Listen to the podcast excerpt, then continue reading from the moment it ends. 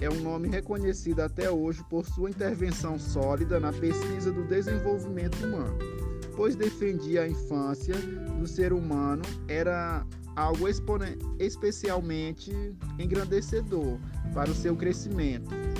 É, era reconhecido por seu trabalho de pesquisa sobre psicologia do desenvolvimento. A sua teoria, a teoria de Varman, trabalha com o conceito de o processo de aprendizado é constituído pela dialética. Dentre muitos, alguns conceitos de Varman, integração organismo-meio, integração dos conjuntos funcionais, concepção de afetividade, emoções, sentimentos, paixão, evolução da afetividade e o papel da afetividade nos diferentes estágios.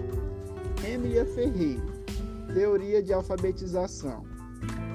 Seus estudos colocam o aluno como centro do processo educativo, como sujeito ativo, reflexivo, pois Emília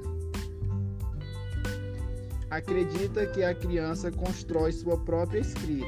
Emília procura compreender quem era o sujeito infantil e como ele constrói suas concepções sobre o sistema de escrita. Podemos concluir que a pesquisa de Emília é de suma importância para todo educador, pelo fato da mesma ter estudado um tema relevante e ainda criticou a atuação de muitos docentes ao declarar que a maioria deles não lê, não se qualificam, não questionam e, portanto, não serão capazes de desenvolver indivíduos reflexivos e críticos. Carl Roger, responsável por desenvolver a abordagem centrada na pessoa.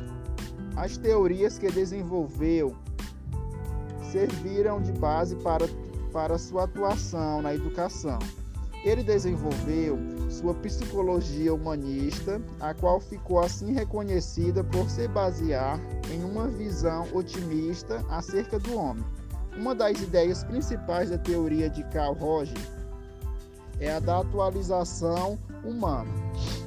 Ele acreditava, ele acredita que o ser humano em especial, tem uma forte tendência a se atualizar e se esforçar de modo contínuo para que se sinta realizado.